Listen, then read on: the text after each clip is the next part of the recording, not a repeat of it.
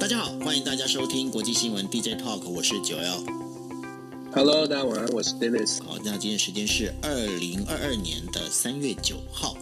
那今天呢，为大家带来五则新闻。第一则新闻会跟大家谈一下，就是乌克兰最新的一个战情哦，呃，跟现在乌克兰整个最新的状况。那当中一个让人家觉得非非常担心的事情，就是刚刚传出来哦，就是在呃，就是大家知道之前曾经发生过呃事故的这个就是车诺比车诺比核电厂呢，传出了就是现在已经停电哦。那目前电力供应大概顶。多只能支撑到四十八个小时，也就是说，四十八个小时在这停电事情没有解决的话，那燃料棒本身呢，就是这个待会会跟大家来讲，那就会有一些问题哦。那它没办法冷却，没办法冷却之后呢，那当然这就会造成核辐射的外泄哈，那会散布到大气当中，这是一个，让人家会觉得非常担心的事。OK，好，那然后第二则新闻呢，跟大家谈的就是现在韩国总统大选呢，目前正在做进行开票当中，已经投票完成。那这一次的整个投票呢，呃，在刚刚之前的时候，我看到资料是已经比上一次上一次的投票。呃，多了大概有三到四个百分点哦，就是这个投票率。那投票率有多少？三十四个百分点。但是呢，保守派跟革新派呢，其实两边的那个拉锯战还是拉得非常强烈哦。那到底这个真正结果什么时候会出来？那现在待会要看一下。所以目前的话，这个还没有完全看到结果。OK，好，那还有第第三则新闻呢，跟大家谈的就是全球的能源荒哦。发生能源荒，当然了，这跟俄罗斯是有关系哦。俄罗斯的这个天然气跟原油的供应这件事情啊，那个这整个会造成整个全球的一个能源上的一个问题。那其实，在这能源问题里头，打击最大的其实不是美国，打击最大的是欧洲还有日本。那欧洲跟日本的这整个原油打击之后呢，会造成什么样的状况？待会跟大家做分析。跟刚刚我跟大家在我们开房之前提到的五百块的那个日文啊、日本早餐啊、午餐哦，是有些相对的关系。待会再跟大家讲。另外的话，就是呃，伊朗核协议呢，是不是要重新开启哦？现在这已经也是美国他必须要马上考虑的事情，因为美国他现在面临的哦，就是他在整个面临着等于外交上，如果你说有一个冲突的一个立场的国家里头啊，他现在有包括了呃，就是俄罗斯，然后伊朗、中国，还有就是北韩哦，他这四个正面、四个冲击面里面哦，他必须要做一个排列组合，他该怎么做？那有哪些必必须要先做做一些？缓兵之计，要不然的话，现在俄罗斯这个是燃眉之急，他怎么去解决哦？待会还得跟呃大家来做分析。还有一个的话，就是很有趣的现象哦，就是习近平，大家如果仔细看哦，习近平之前不是一直在谈共同富裕吗？那当然，我发现最近好像共同富裕这个说法，最近诶，慢慢的不见了耶。我不晓得大家有没有发现哦，然后在这次的我们在讲的就是中中共的这个整个会议里头啊，诶，本来应该开始要慢慢退场的李克强，好像有一点翻身的迹象，那这到底是怎么一回事？来跟大家来做分析。OK，好，那我们进入第一则新闻哦。第一则新闻跟大家聊的就是有关于乌克兰最新的一个状况。那乌克兰的这个电力公司哦，它的。表示就是说，北部的这个车诺比核电站呢，现在目前已经发生停电了。那这停电呢，会使得使得这个呃这个燃料棒呢，这个无法变冷却。那所以的很多的放射性物质呢，可能会因为这样的一个关系被散播到这个大气当中。这个消息呢，是由乌克兰外长哦克拉拜呃克拉克莱巴。他在他的推特上面在写的哦，他在已经告诉大家说说那个车诺比核电站已经失去了所有的电力供应，而且呢要求俄罗斯停火并且恢复供电。他补充说，这个目前的这个紧急电源呢，它只能提供四十八小时。如果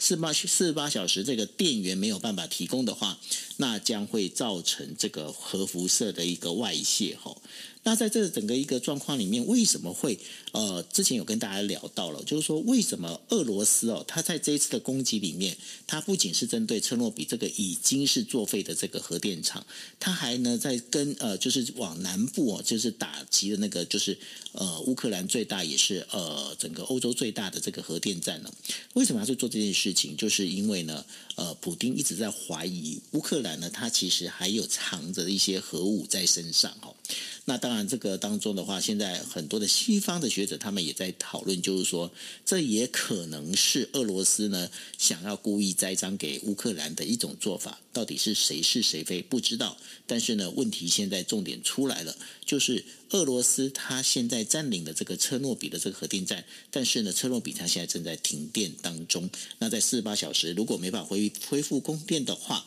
那将会有核辐射外泄的外泄的危险哦。那在这当中的话，现在呃，欧盟欧盟本身呢已经决定了，在九号的时候是决定要对俄罗斯进行增加这些额外的一个制裁哦。它除了是俄罗斯，还有包括那个。甚至还包括了三家白罗斯的银行哦，都要把它排除到所谓的那个 SWIFT，这就是所谓国际银行的通信协会的这个体制里面哦。他们准备要做这件事情，Dennis，现在整个一个状况感觉上越来越危险了。哦，这这个紧张的局势还是持续当中啊，目前还没有一个暂缓的迹迹象。关键就在于和平协议到底，呃，就是和和平对话到底双方能不能有所妥协哦。其他的东西就像是烟火，或者是就像是啊增加的呃压力，其实双方都是哦，其实双方都各有动作。我们先看俄罗斯，刚刚觉得你分享的这些，其实都是压力的部分。这个压力的目的都是希望乌克兰。在谈判桌上，不要不要讲太多，就是接受他的条件啊、不管在军事的动作，或者是在呃核电厂的这个压力，甚至是这个呃经济上面强调什么反制裁哦。俄罗斯的态度表明了，就是我现在觉得手上还有牌，所以希望乌克兰在谈判桌上就是按照我们提出来这个呃条件，你就接受吧，你就妥协吧。那乌克兰的部分也不是完全没有动作，乌克兰有分成两个部分呢。从昨天二十四小，这过去这二十四小时，我们可以看到乌克兰首。首先呢，是在接受呃这个泽文斯基在接受美国国家广播电视台访问的时候，其实这是首度我们看到有一个就说妥协的态度。那这个态度是说，在所谓的北约中立的部分，他自己就讲了，他已经不抱太大的热情了，就 cool down 冷却下来，也就是做了一个很大的让步，不加入北约的安全的组织。那再者呢，呃，俄罗斯提出来的所谓的克里米亚的主权，或者是登呃登呃登巴斯地区的这个乌东地区的主权。泽伦斯基的态度也从本来的乌克兰的主权的寸土不让，变成说他在专访里面特别讲说，他更在乎的是这些地区的乌克兰人民是不是能够受到平等的对待。其实这个话已经已经开已经开始出现了变化了。所以某种程度来说，我们可以看到泽伦斯基现在在这个所谓的权衡时事，在看非常现实的部分。我昨天在脸书上也有分享哦，其实国际的这现在的这个局势发展，不是说我们。看不到乌克兰这个顽强抵抗，也不是说乌克兰不愿意顽强抵抗，但是有的时候我们在考虑顽强抵抗，跟我们看到自己国家的同胞，尤其是老弱妇孺，受到俄罗斯这么强力的、这个不人道的这个攻击，你在做领导人或者政治人物的时候，他必须要做出非常非常，我要说勇敢，或者也许是很无奈的决定。然后我们可以看到这个。呃，泽伦斯基他也在这个对英国的国会里面的演说，也是也是再次的强调说，乌克兰人民在过去这十几天经历过什么事情。但是他在演说当中也特别说到，他对于西方国家有所期待，可是也有失望的部分。所以我觉得整个那他会为什么会在英国的国会做这样的演说呢？他所希望的是英国以及西方民主国家再给像我们看到欧盟做出的制裁的动作。泽文斯基其实现在盘算的是在外交上面，希望西方国家呢，他不期待人家进来帮他打仗，但是他期待在经济上面，西方国家可以更团结一点，给更大的经济压力。目的也不是说让普丁完全的往后退，完全的撤军。现在的目的比较像是希望普丁至少你现在开出的这三四个条件。你就守住，你就自己至少说话算话。我来思考这三四个条件要不要接受，可是你不要再加了，不要再加任何的附加的条件了。为什么会这样说呢？其实我们更深层的思考是，因为我们到目前为止不知道普丁的盘算到底是不是只是根根据他开战时候说的，诶，我我这个俄罗斯的安全受到威胁，还是普丁其实现在已经转念了，要整个把乌克兰拿下来。看的是乌克兰，也许它的天然资源，因为我们知道，二零一二年的时候啊，乌克兰被发现有大量蕴藏在地底下有大量的天然气，也就是说，普丁的盘算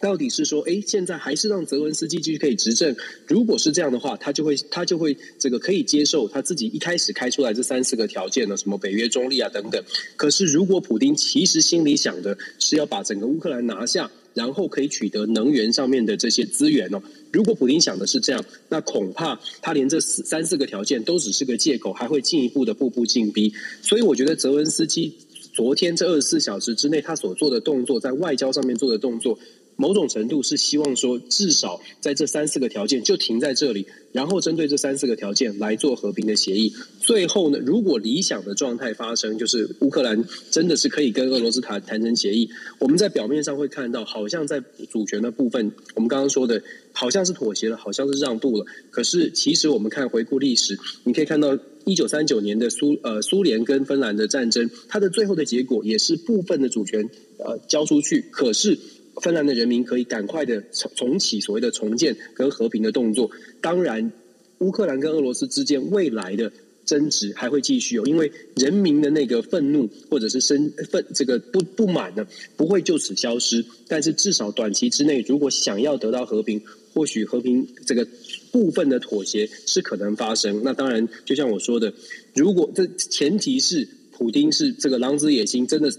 只停在所谓的三四个条件，如果普丁有其他的想法，我就会觉得这个和平呃这个曙光又会又会消失哦。所以我觉得我们继续观察下去，军事上面俄罗斯还会继续施压，但是乌克兰的部分，我相信他们现在更积极的思考是怎么样用外交的手段来来帮助乌克兰人民，因为打仗可以打，可是要能够完全的把俄罗斯的军队以现实的考量，要把完全的把俄罗斯的军队赶出乌克兰境内。对于目前乌克兰的这个整体的客观实力来说，难度是非常高的。所以其实泽伦斯基他们也也很清楚，我们帮他们祷告，我们也期待我们可以做这些事情。可是很很很直直白的说，能做的西方国家能做的，大概现在也都已经做了。现在只能希望在谈判桌上帮助乌克兰增加多一点的时间，增加多一点的筹码而已。不过刚刚 Dennis 你提到了有一点，我倒是有一点纳闷哦。怎么样的纳闷呢？就是说。如果如果今天乌克兰传出它的一个天然气跟它其他矿源哦，因为呃，当然在天然气排名上面，现在呃全球最大的天然气输出国其实就是俄罗斯哈、哦。那第二名是卡达，那第三名是挪威。那在这里头的话，那如果说乌克兰他们现在本身如果找到一个比较多的一个天然气的资源的话，欧盟它可以去容许这件事情吗？因为目前的话，这个整个一个欧盟。之所以被整个被整的现在完全是动弹不得，最主要原因也是因为能源被卡脖子。那如果说如果说今天呃这个就是普丁他真的想要把整个呃乌克兰拿下来的话，就我们先不管说泽伦斯基他怎么想，就是欧盟他本身怎么可能会把这东西在整个在拱手让出去？他们一定也是会想要在这部分里面有有一个比较好的一个泥沟血才会。这做出来不是应该是这样子才对吗？是啊，九欧，你想的没有错，就是因为这样子，所以我们会看到泽伦斯基他现在，我们说我们刚刚讲的是泽伦斯基他的盘算，是不是现在赶快的看做出什么样的妥协？某种程度来说，他非常有可能得到来自欧盟或者甚至是美国的。部分的压力，当然这种压力不会是强逼他做这样的考妥协的考量。可是其实欧盟站在能源供应的角角色，他会非常希望乌克兰至少泽伦斯基的这种民主政权能够得以维持。他们会尽可能尽全力的避免乌克兰变成一个完全纯俄俄罗斯亲俄政权的国家哦。所以在这样的角从从因就因正因为如此，所以我们会说外交上面的施压，包括经济上面的等等施压，他会希望的是。赶快看怎么样的方式可以至少守住部分的这个乌克兰，至少是民主的政体。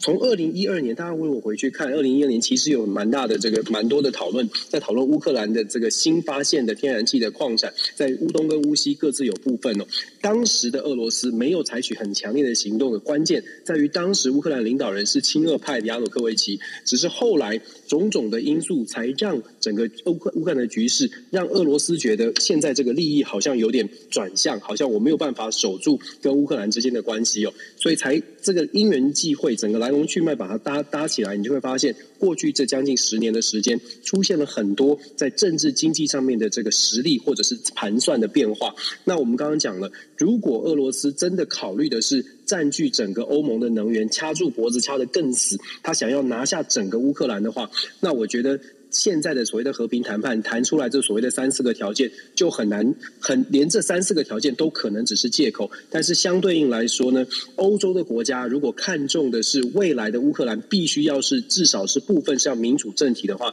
欧洲国家恐怕要下下更大的功夫，下更大的努力去守住乌克兰，至少要有一个民主政体。所以你刚刚讲的没错，这个角力现在就是在盘算着，只是大家能够拿多拿多少东西。帮助乌克兰在谈判桌上守住多少，拿多少给多少，这个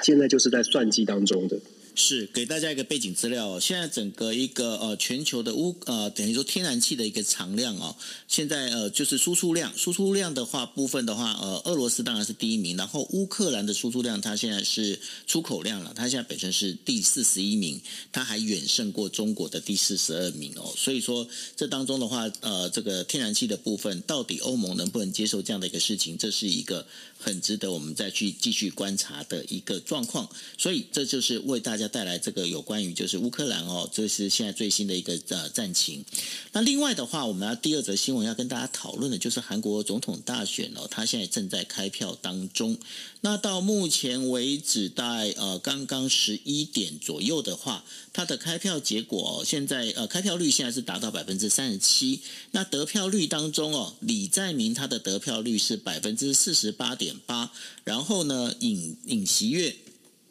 他得票率是百分之四十七点八。那另外的话，根据那个呃，就是包括 KBS 哦，就是他们国家放呃，等于说有点像我们公视哈。那还有跟其他的三家电视台的所做的出口调查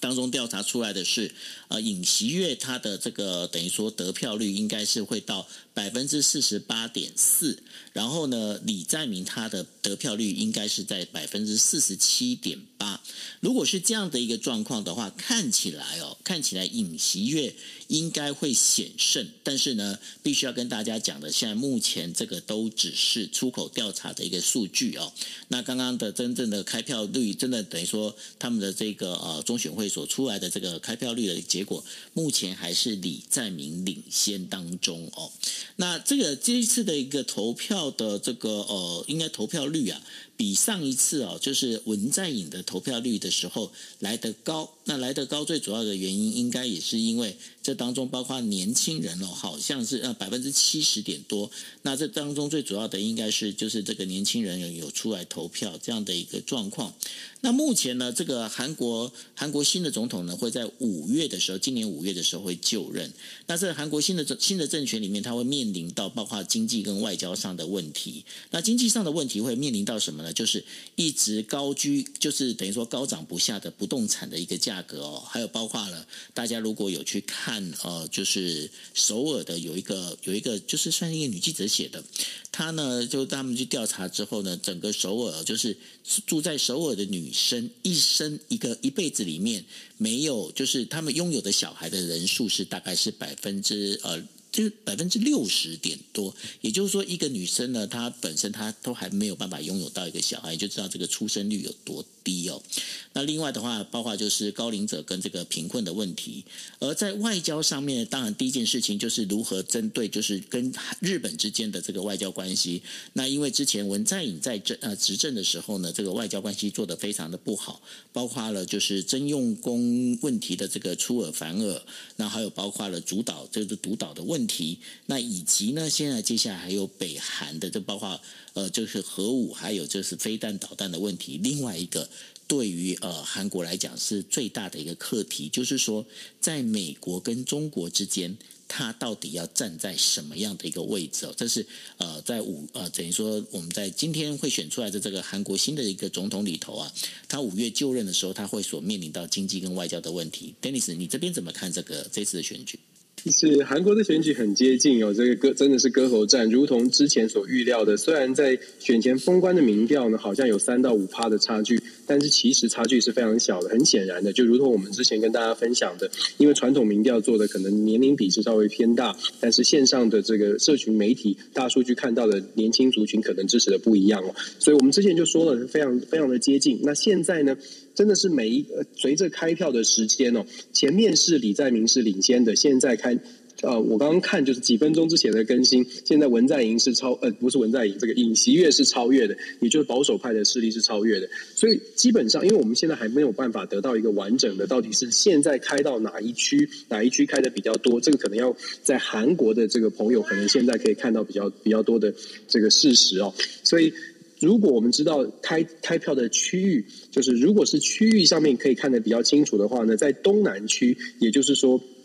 在西南区就全罗道这个地方，如呃比较自由派的地方，如果已经开的差不多，然后现在双方的这个紧紧绷的情况，呃呃。这么接近，然后全罗道或者是自由派的区域已经开的差不多了，那或许李在明的机会就基本上是就就就大概是没有了。可是如果说开的这个情况呢，目前还是可能是一半一半，或者是说呃保守派地方开出来的比较多的话，那也许李在明还有翻盘的机会哦。简单来说啦，这一次的选举真的是跟投票率是有关系的。刚刚九二说这个今年的投票率比较高，呃，我们要等到最后开完之后，可能才会有一个官方确定说这个投票率到底是如何，因为在二零一七年的时候，其实投票率也挺高的，当时投票率有达到百分之七。当然，各家的统计方式不一样哦，因为算投票率，有的人是算就是所有的合格选民，有的人是算可能是呃不这个这个这个有有有登记或者是有有调调查到的，就是它的因为统计的算法不一样，我们不能确定说韩国的这个最后每一家算的怎么样。但是二零一七年。二零一七年，抱歉，二零一七年的时候啊，这个当时的投票率是百分之七十七点二，如果我查的资料没错的话，今年呢，按照媒体的推估，投票率大概是百分之七十七点一，也就是说，差距好像跟去年差不，呃，上一次差不多，好像没有特别的增加。我在之前有跟大家讲过，就是如果这一次的投票率是爆高的，也就是说可能突破百分之八十以上，那么。投票率越高，对于李在明的可当选的可能性就会越高，因为李在明的支持者是比较浮动的，对投票率比较浮动的年轻世代。可是因为这一次的选情跟上这次投票率跟上一次。好像如果说，如果说这个投票率是是真的，就是跟上一次差不了太多的话，那么李在明的机会呢，相对来说可能就没有那么高哦。所以我们说现在看起来还在还在开票当中，好像开到百分之六十几了吧？目前这个尹锡悦是稍稍的领先一些。那如果我们就说，如果当选之后呢，会有什么样的影响哦？之前我们在选情当选举过程当中，很多人都说：“哎，这个是中国政策、外交政策。”我当时都说，对于这次的韩国大选，它的国内议题比较重要，选候选人的好感度比较重要。但是关于外交，对于韩国的对中政策，选后就会变成立刻变成重要，因为这个人呢，将会决定韩国未来五年的对外政策的方向。如果是尹锡悦当选的话，就如同九欧之前也说过了，日本跟韩国的关系有可能做出一个蛮蛮大的差别，就是改善。那韩国跟美国的关系也会走得更近一些。当然，韩国跟中国的关系可能就会变得比较紧张一些，因为尹锡悦之前有公开的讲说，他如果上任，他是会愿意接受。所谓的萨德飞弹防空系统部署在韩国这个议题，我觉得光是这一个议题呢，恐怕就是他上任之后变成立刻要去面对的。到底要不要架设萨德飞弹防御系统？因为二零一七年中国的反弹是非常大，当时是。我们也说过，乐天都被赶出中国。如果新的韩国总统真的要去部署萨德飞弹防御系统，韩中之间的关系会怎么走，就会变成非常值得关注。因为这个会牵涉到韩国跟中国到贸易是不是还可以继续像过去一样的和谐？韩国跟中国之间其他的合作是不是会因为要部署飞弹这件事情出现一个很大很大的变化？当然，这跟韩国的政情。尹锡悦上台是不是会延续？是不是会这个按照他自己选举时候的承诺，真的去部署？也跟尹锡悦，也跟中国这边呢？北京当局这边，他是不是在整个维维持政权稳定的情况之下，要重新思考？如果韩国有这个飞弹，他要怎么应应对哦？所以我觉得，如果是尹锡悦当选。外交上面我们可以看得到的，呃，就是韩国跟日本还有跟美国关系可能会近一些。那如果是李在明的话呢，那基本上就是延续所谓的文在寅的路线哦。所以呃，就跟就是保持跟中国的关系以贸易为主，保持跟日本跟韩国呃日本可能这个友谊关系可能没有没有办法像尹锡悦这个有比较大的这个呃往正向的突破，但是大概就跟现在差不多。如果我们从外交来看的话，当然了，不论谁当选呢，我觉得韩国的新的总统。会面临到一个国内的比较大的挑战，是房价的问题。刚刚九二一其实你也讲到了，就是房价的问题，还有国韩国其实很明显的，像是长期以来财阀大概控制了韩国的金融。这个部分一般的民众是有感的，那这个有感，新的总统怎么样去调整它？我想在新的国际变局当中哦，新的韩国总统，又或者是说全世界所有的政治领导人，在目前的国际形势当中，恐怕都不是好做的工作。简单这么说。是，那呃，这个韩国选举的最最后的结果呢？我想说，呃，Dennis，我们明天应该来做一个分析，明天结果应该出来了吧？对，明天结果就会出来，应该今天晚上更晚一些就会知道。对，应该对，我们所以明天应该我们会看看得比较清楚。对，应该我们也可以看到说它的地区到底是怎么样得票。就是跟你呃之前在讲，哎，你之前是讲东北跟那个什么的。韩国这个这个朝鲜半岛，你可以看到东南跟西南啊，东南就是一个非常清楚的。嗯、对，在我们的这个西南部呢，就是所谓的进步派，就是全罗南道这边就是进步派，就是大家光州事件嘛，电影当中也看到，所以光州事件这边就是很显然的进步派的进步派的势力，一直都是这样，从来没改变过。嗯、所以如果你用颜色划分的话，东西左右其实分的非常的清楚，只不过这一次就像我们说的，投票率哪边冲的比较多，那。自由派这边有劣势的原因，是因为他这边本身的人口就没有那么多，所以他人口的人口的总数是少的，所以他的投票率必须得冲得非常的高才有可能。所以这是我刚刚讲到说，如果在选前我们就有分析，如果李在明可以在全国的这个投票比例能够冲到百分之八十，那或许是一个正向的对进步派来说。可是如果没有冲到，只是维持平盘，那么他就会陷入苦战了。现在看起来确实是这样。是，那所以呢，我们在明天的时候，我们会为大家来分析哦，就是韩国新的总统他接下来应该要怎么办，然后包括了可能就是对于不管是对美、对中，或者是对日本。那当然，相对的也会影响到台湾哦。那这当中的这整个一个呃，他们之间的互动跟连接，到底会变成什么样一个样子哦？那我们会请 Dennis 来帮我们，就是从地震学的角度来的开始对大家做分析哦。所以大家请期待明天哦。明天的话，那个韩国总统选出来之后，我们会来跟大家做一个简单的分析哦。OK，好，那我们进入第三则哦。第三则在讲的是整个全球进入了能源荒。哎，这能源荒，这就是刚好我们现在我今天准备资料的时候，我在看了，这跟一九八零年的那个石油危机会不会很像？哦，待会来问一下 Dennis。那这当中的话，最主要的就是我们大家知道那个呃。美国已经宣布了，宣布他们就是呃禁止就是输呃进口那所谓的来自俄罗斯的那个原油哦。那美国为什么会这样讲哦？跟大家讲一下，就是呃整个就是欧美国家包括日本哦，对于俄罗斯的这个原油的依存度到底是怎么样哦？依存度最高的其实是德国，德国它占了大概百分之三十哦，是全部都是从俄罗斯这边进口。那另外第二名的话是法国，法国的话大概百分之十二点多。那然后还接下来还有意大利哦。那美国到底多少呢？美国其实不到十。那为什么呢？因为他们自己也有他们自己的这个呃页岩油页岩的这个产，这个那开采哈。那所以呢，在这整个一个能源政策里面呢，这也是为什么？为什么现在的话，虽然说要制裁俄罗斯，制裁俄罗斯，但是呢，这整个包括了欧盟啊，包括了这个呃，就是美国之间哦，在步调上会感觉上好像不是那么同步哦。那尤其是在德国跟日本哦，他们现在也在宣布，就是说，诶，究竟是不是要完全的制裁，就是不不让那个日呃欧俄罗斯的这样的一个原油进来哦？目前他们其实还是属于比较一个。保守的一个态度哦，丹尼斯在这整个原油政策里头啊，当中呃，其实还有牵涉到一点，就是说，过去在呃开战之前呢，就是俄罗斯侵略那个乌克兰之前呢，其实在谈的很多的，包括了就是所谓的零碳排也好，包括了绿色环保也好，等等这些东西，包括这整个能源政策，好像必须要重新再改写，然后甚至呢，连。拜登他本身他一直在强调的就是绿能环保这件事情哦，现在好像也面临必须要先原地踏步，先好好的保住能源的这个供应才是。那这整个一个状况，你怎么来分析这样的一个事情呢？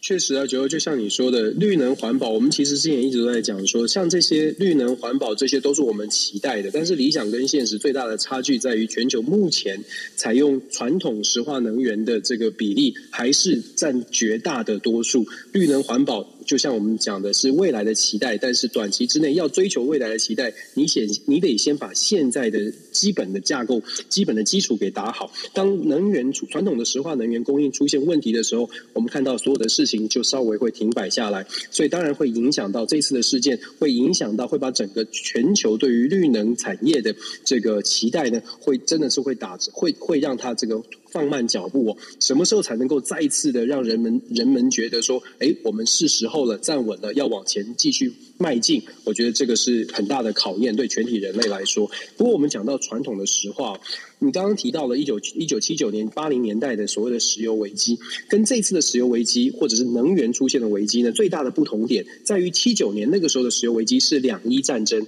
是真的是两个产油国的战争，而且是战争会打掉所谓的产油的整个整个生产的生产链，会打掉这些呃基础的设施哦。所以当时的石油危机呢，是因为很确定的是。炼油的跟各项的设施受到破坏，所以他们的石油产出直接的受到影响。可是我们仔细想想，这一次的所谓的乌克兰的危机，它的这个石油危机是外交危机。怎么说呢？因为俄罗斯的产油的基础设施并没有受到破坏，也就是说，它还是有油，只是我们不买。它还是有油，只是被禁止出口，或者不向它采购。也那换句话说，就是如果说你愿意买的话呢，这个石油危机是可以降低的。好了，现在就变成了一个天人交战的问题了。他现在是坏蛋，俄罗斯在侵害别人，所以我们要在价值的角度上面不去买它的油。可是这个价值呢，就真的是考验的各国它的国家的利益。我们刚刚讲到美国，美国大概在百。像俄罗斯，他昨天宣布了，星星期二拜登总统宣布了禁止像这个所有俄罗斯的石油的呃输入哦。可是以比例来说，美国只有百分之八的油是来自俄罗斯，听起来很多。可是我们再仔细看，真的把这个百分之八抽丝剥茧来看它用途的部分，你会发现影响到美国真实的零售的油的油的比例大概是百分之三。英国昨天也跟进了，可是，一样的，很现实的说，英国对于俄罗斯油的依赖呢，相较于整个欧洲的国家，是相对是非常低的，大概在百分之四。当然，统计数据可能大家看到的不一样，大概百分之四。重点是，也大概也不是最主要的这个油油品的来源。那我们就比较起来，欧洲国家怎么办呢？欧洲国家像是德国、法国，你刚刚都讲到了。我们再说一些小国吧，立陶宛，立陶宛百分之六十四是依赖着。依赖着俄罗斯的油，这个匈牙利百分之七十一，那我就想请问九欧了，如果你是立陶宛，你是匈牙利，你该怎么办？我们当然就会说，我们要支持俄罗斯，但是时间我们要撑多久？我们要撑多久才才要决定说，哎，那我们这能源哪里可以找到替代的用品哦？不是大家不是没有想办法，大家都很想帮乌克兰，所以目前呢，看起来各国都在找替代的替代的来源，尤其是美国。我们看到了美国在能源的部分上面已经开始在积极的寻找寻找替代方案了，即便它只是百分之八而已，它还在寻找。当然，某种程度它也是帮西方的盟友我们寻找替代的能源。他找的方向呢，要找要要靠谁才能够补足？俄罗斯在目前全球的这个石油的产供应链当中占了百分之十到十五哦，数确实的数据我们可能还要再仔细看，但是确定至少是百分之十到十五的这个比例。我们想象一下，其实我们从来没有经历过世界的油突然少掉百分之十到百分之十五的时代，我们没有经历过，我们没我们没有想象过，如果突然少了百分之十五，世界的油能源如何重新分配？在这样的考量之下。哪里去找这百分之十到十五去补上我们不买俄罗斯的油，可能挤出来油的地方，大概都要去做尝试。那我们就说到国际政治，拿谁可以挤出油？沙乌地阿拉伯、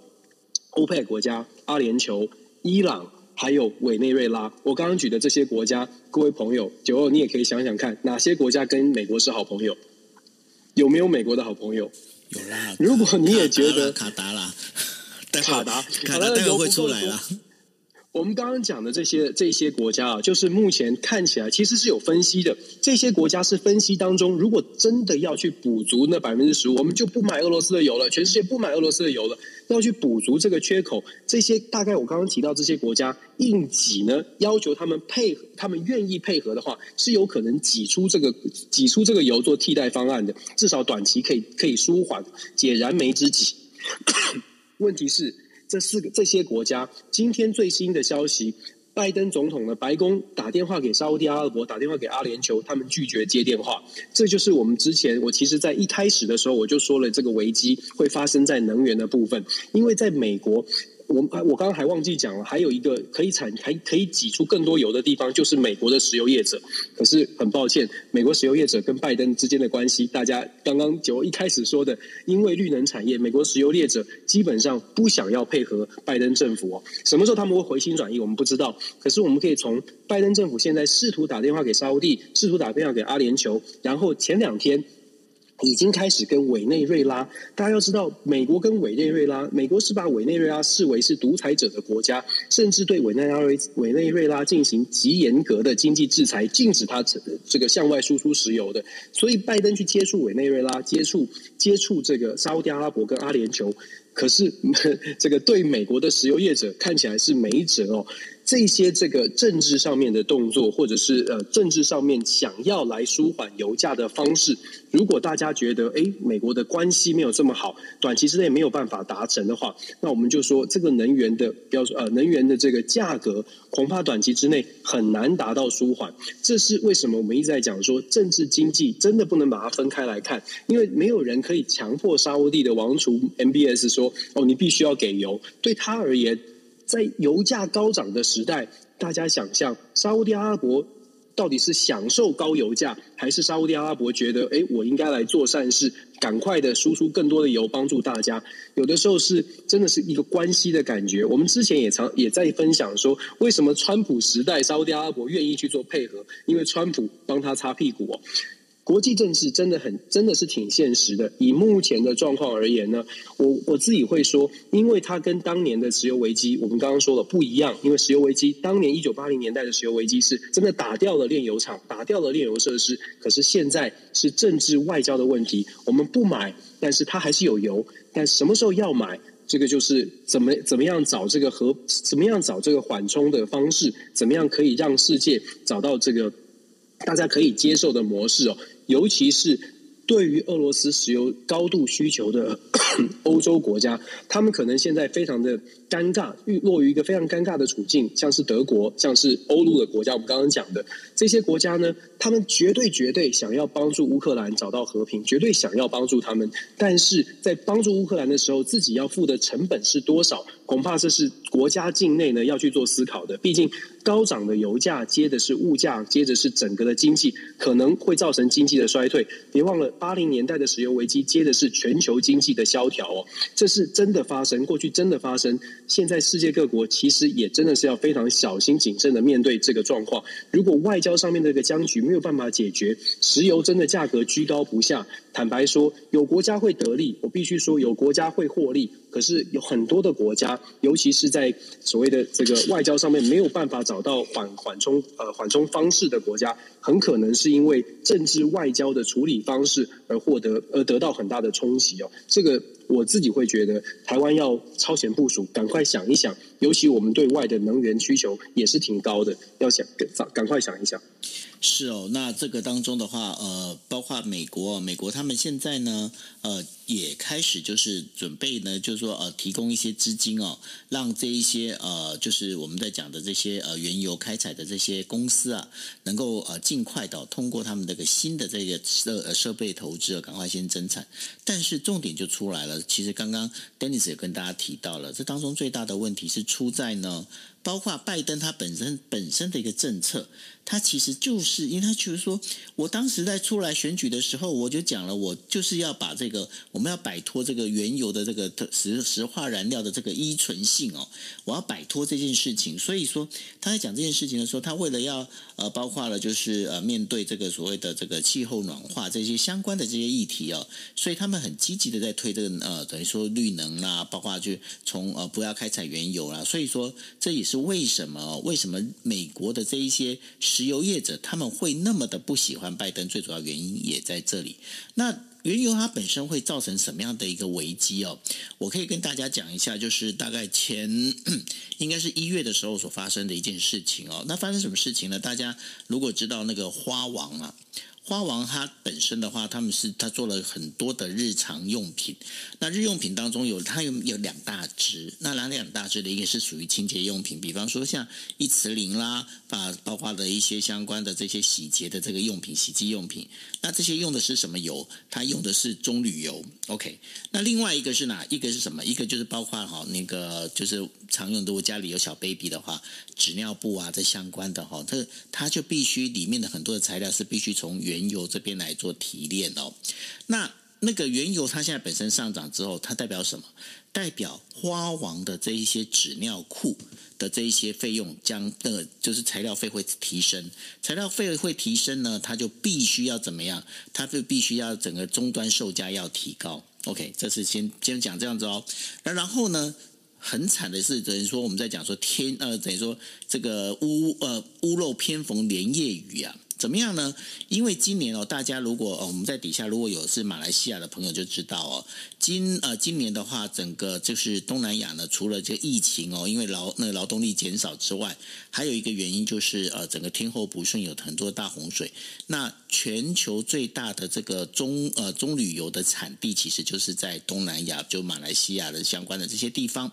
OK，那棕榈油哦，在短短这个半年里面的这个等于说从去年年底到现在的整个一个涨幅。哦，已经向上涨了二点三倍哦，那就是一吨的话，大概要卖到就是一千一千多块美金了哦。那大概有这样的一个状况，那所以呢，使得这些原油原物料的物价上涨。好，问题出来了，问题出来在哪里？就是呢，这一些原物料上涨之后，但是呢，日元日元它其实目前还是走贬，它走贬的一个状况，大家想一下。你日元走贬，你要去买原物料，你要换成美金，你要去买原物料，是不是你相对的你成本就拉高？那你拉高之后呢？那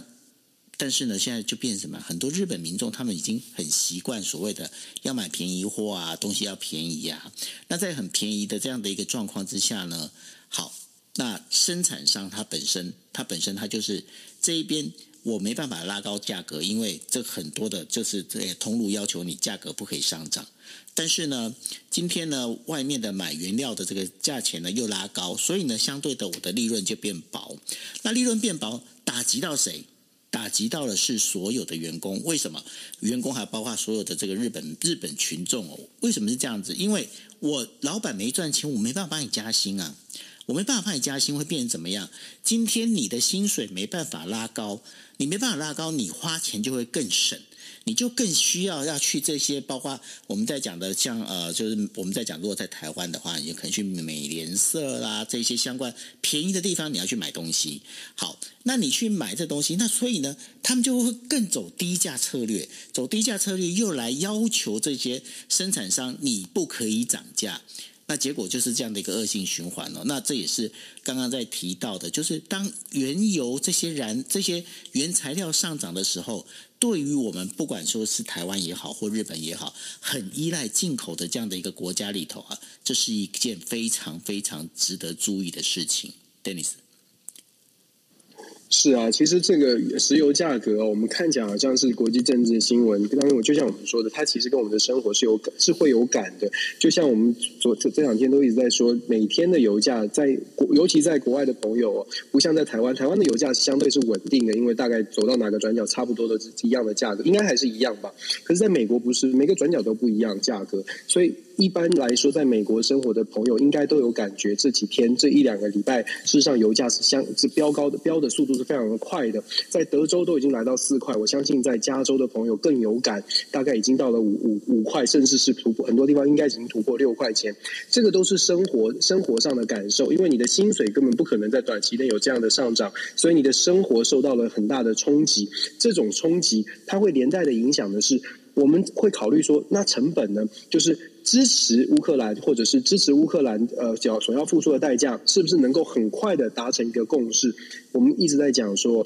呃，也许听起来不好听或很残酷，可是还是得跟各各位分享的，就是很现实的是，不是每一个人，就算我们想要做更多，我们可以承担更多的成本，为乌克兰吸收更多的成本，可是并不是每一个人都这样。那不是每一个人都这样的话，就会造成政治人物在决策的时候，他也必须考虑，尤其是选举要到了。他必须要考虑说，不不支持成本增加的这些人会不会不投给我，甚至会不会造成我的选举选群失利哦。所以把这些凑在一起，你就会发现。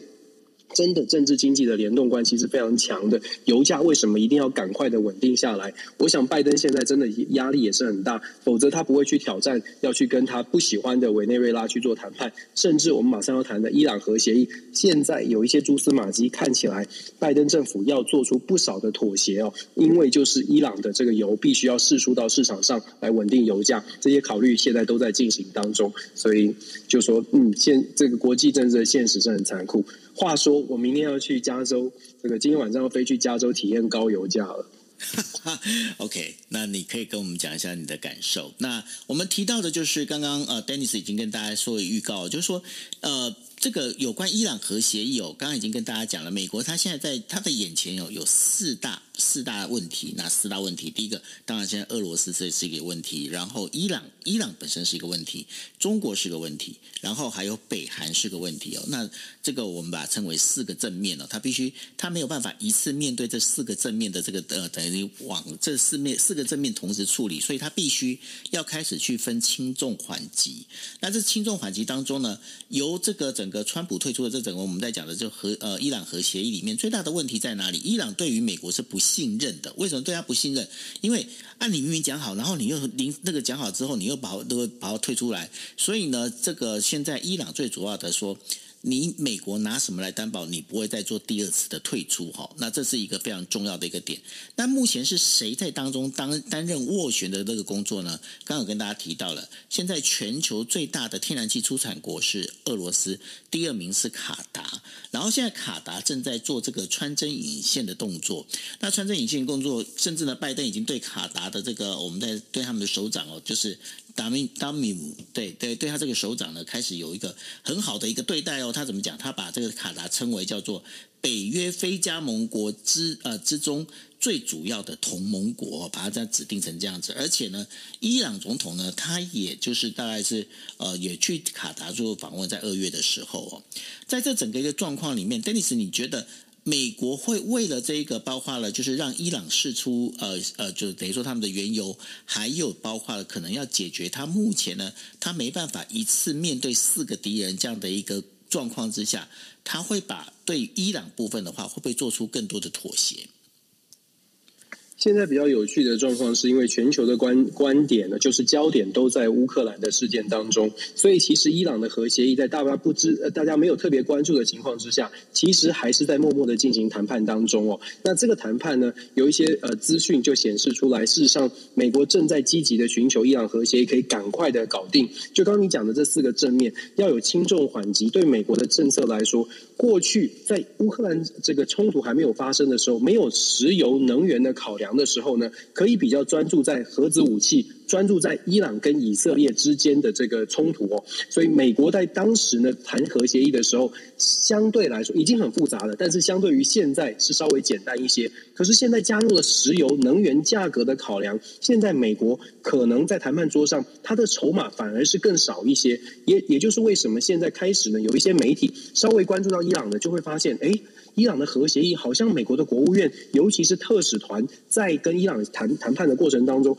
已经开始陆续的试出一些要态度软化跟妥协。什么妥协呢？我们要知道，伊朗这个国家就是西方民主国家，可能制度比较健全哦，所以人并不是完全的人治。可是，在伊朗这样的国家呢？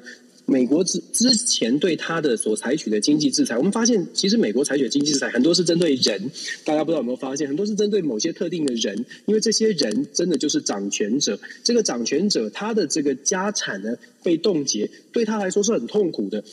当然，我们说伊朗的人民受到整体的经济制裁，总体经济会受到影响，人民会有感觉。可是非民主国家，人民的感觉有的时候比不上寡头的这些领领导班子的这个财产被冻结，他们的痛苦，或者是这个领导政治人物的这个痛苦，或者是压力，可能可能稍微更大一些。那之前对伊朗所采取的经济制裁，很多就是针对这些人特定的这些经政治精英跟领导阶层。现在传出来一些消息是。拜登呢，有可能先考虑，先把对这些人的经济制裁，伊朗的这领导阶层的这些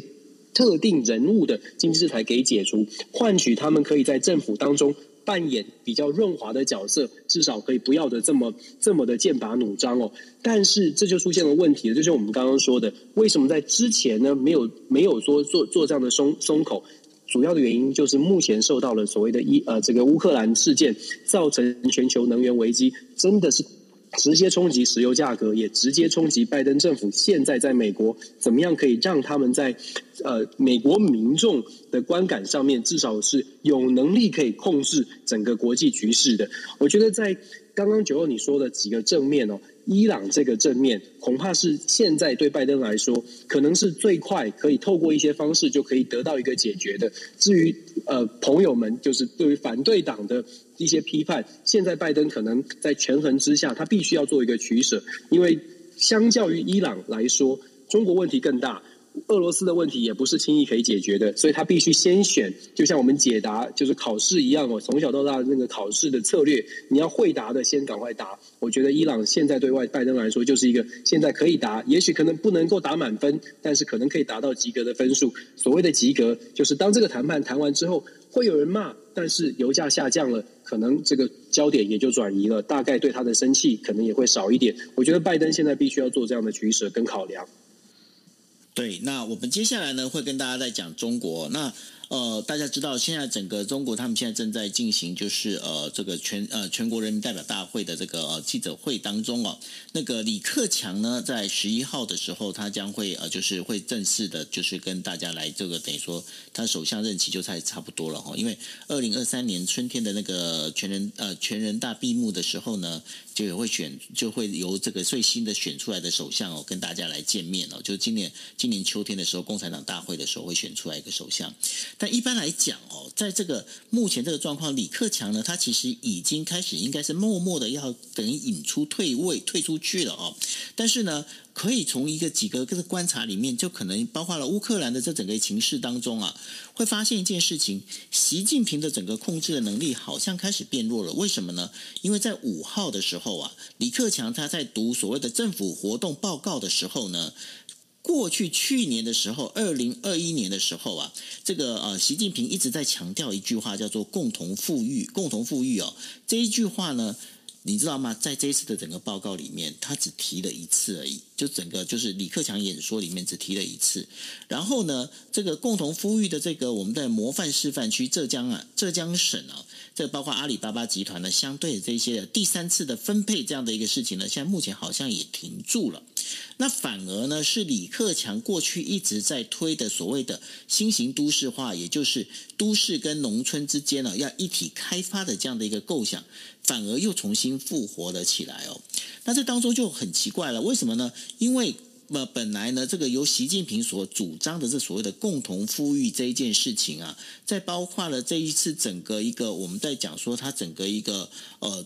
工作报告里面出现的次数非常的少，因为在去年二零二一年八月十七号的时候的这个呃，就是中央财政呃财经委员会哦，他所发表的这个公报里面呢，他这个共同富裕这四个文字就连续用了十六次哦。那我们都知道，因为在呃共产党的文文件里面，如果他什么样的字眼用的多，表示的是一个最主要的一个目标哦。那这当中最主要的一个牵涉的牵涉的一个问题在哪里呢？就是说，第一个。因为当时那个呃，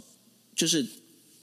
习近平啊，他推着共同富裕这件事情，他其实是要去跟。过去邓小平所推的就是，呃，先先富裕，就是说，呃，这个沿海地区先有钱，然后再让整个中国逐逐渐的、慢慢的全体走到均富的这样的一个概念哦，它是不一样的。它是希望一次就是把它所有的东西就变成一个共同富裕，就是整个中国要这样走。大家发现这样的做法好像不太对。另外再加上一点，就是说现在呃，这整个一个中国跟俄罗斯之间的态度，我们在上一次的这个国际新闻 DJ Talk 也跟大家聊过了。呃，这七人领导班子里头。其实已经开始有不同的声音，他们认为是不是要跟俄罗斯要靠得那么近？如果真的靠得那么近的话，国际会怎么来看中国？那对于他们在思考这件事情呢，慢慢的，哎，好像习近平原本过去本来是习近平一个人说了算的这样的一个呃呃这个态势哦，现在好像又回到了这个过去的我们在讲的就是 China Seven，也就是中国七个人的领导班子这样的一个做法。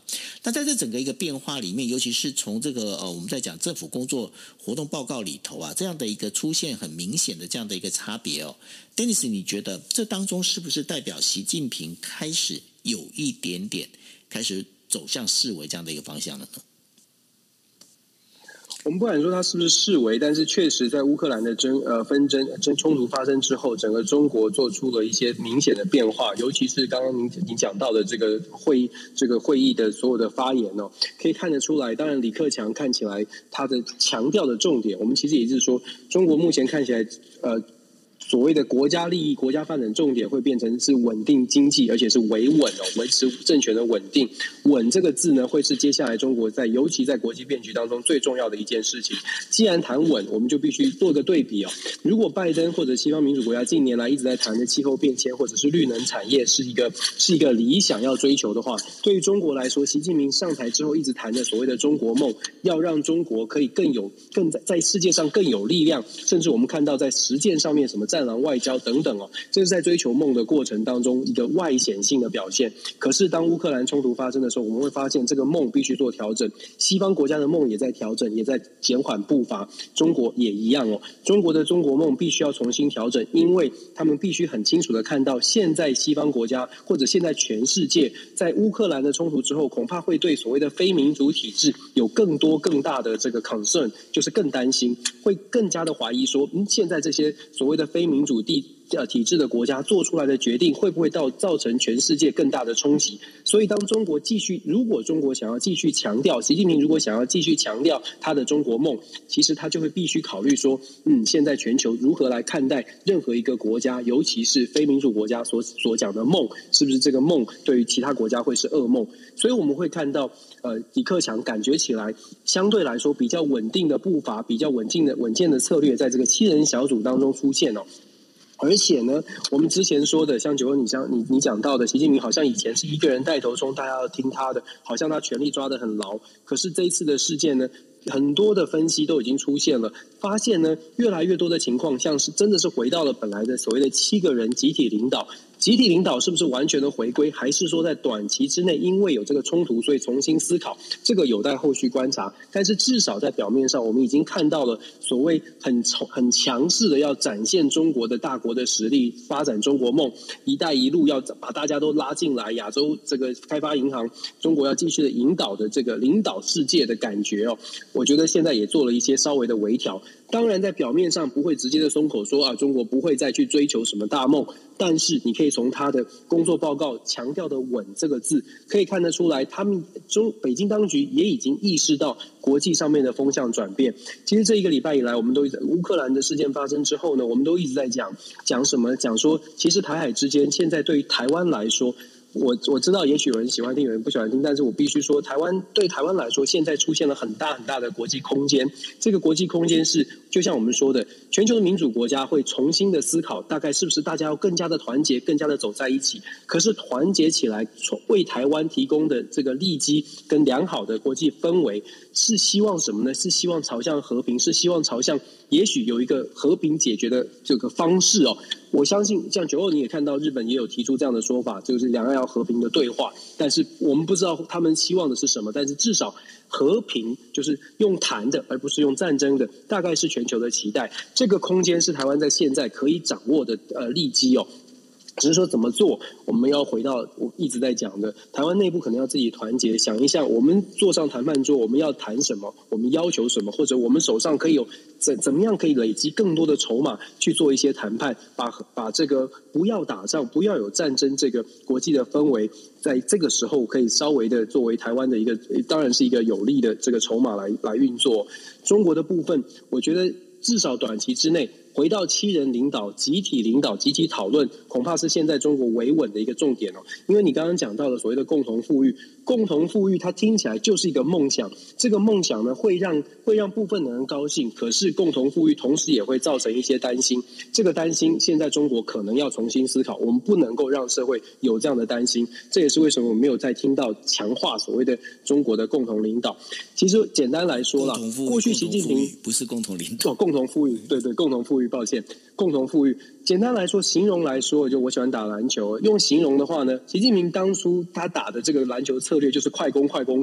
呃，这个疯疯狂的抢、疯狂的抢进，觉得要让大家看到我们的这个兵强马壮，我们的体力很棒，所以疯狂的进攻。但是现在的中国看到整体的局势哦，对手的状况也不一样。现在中国可能需要一个打组织战的后卫，这个时候就是为什么李克强这样的人呢？技术官僚或者是专业的经济人才，可能他的话语权或者是说话的机会比较比较强一点哦。毕竟老实说，习近平的政治手腕强，但习近平的经济真的不是很强，他必须要靠别人哦。那既然要靠别人，他必须找一个可以信赖的，至少不会推翻他的。那李克强的角色就在这样的时间呢，就变得被凸显出来，变得比较重要。后续我们还可以观察，尤其是到了今年后续二十大。到底他推出了哪些人？如果真的习近平觉得李克强是一个是一个危机，是一个威胁的话，也许我们看后二十大当中的人事安排，我们就会看到新生代。习近平相信的经济的专家，也许就会进入到所谓的常委哦，这个也是我们后续可以观察。但是现在看到的是，中国需要稳定，而不是在强调所谓的中国大梦。的确哦，因为包括林立夫在内的很多的中国的经济经济学者都一直在提哦，就是说，呃，共同富裕这件事情其实不是很切实际，而是应该呢，呃，先让中国的这个沿岸呢，先真正的有富有再讲。那反而就是回到了所谓的邓小平路线。关于俄罗斯，就是呃，普丁跟习近平。之间哦，他们在领导班子上面最大不同到到底在哪里哦？这一题的话，我们在明天的时候会请 Denis 再跟我们仔细的说清楚、讲明白哈。那今天也非常谢谢大家，呃，就是来持续的来收听我们国际新闻 DJ Talk。那明天也麻烦大家同样的时间哦，晚上台北时间十一点四十五分，我们晚上再见喽，拜拜。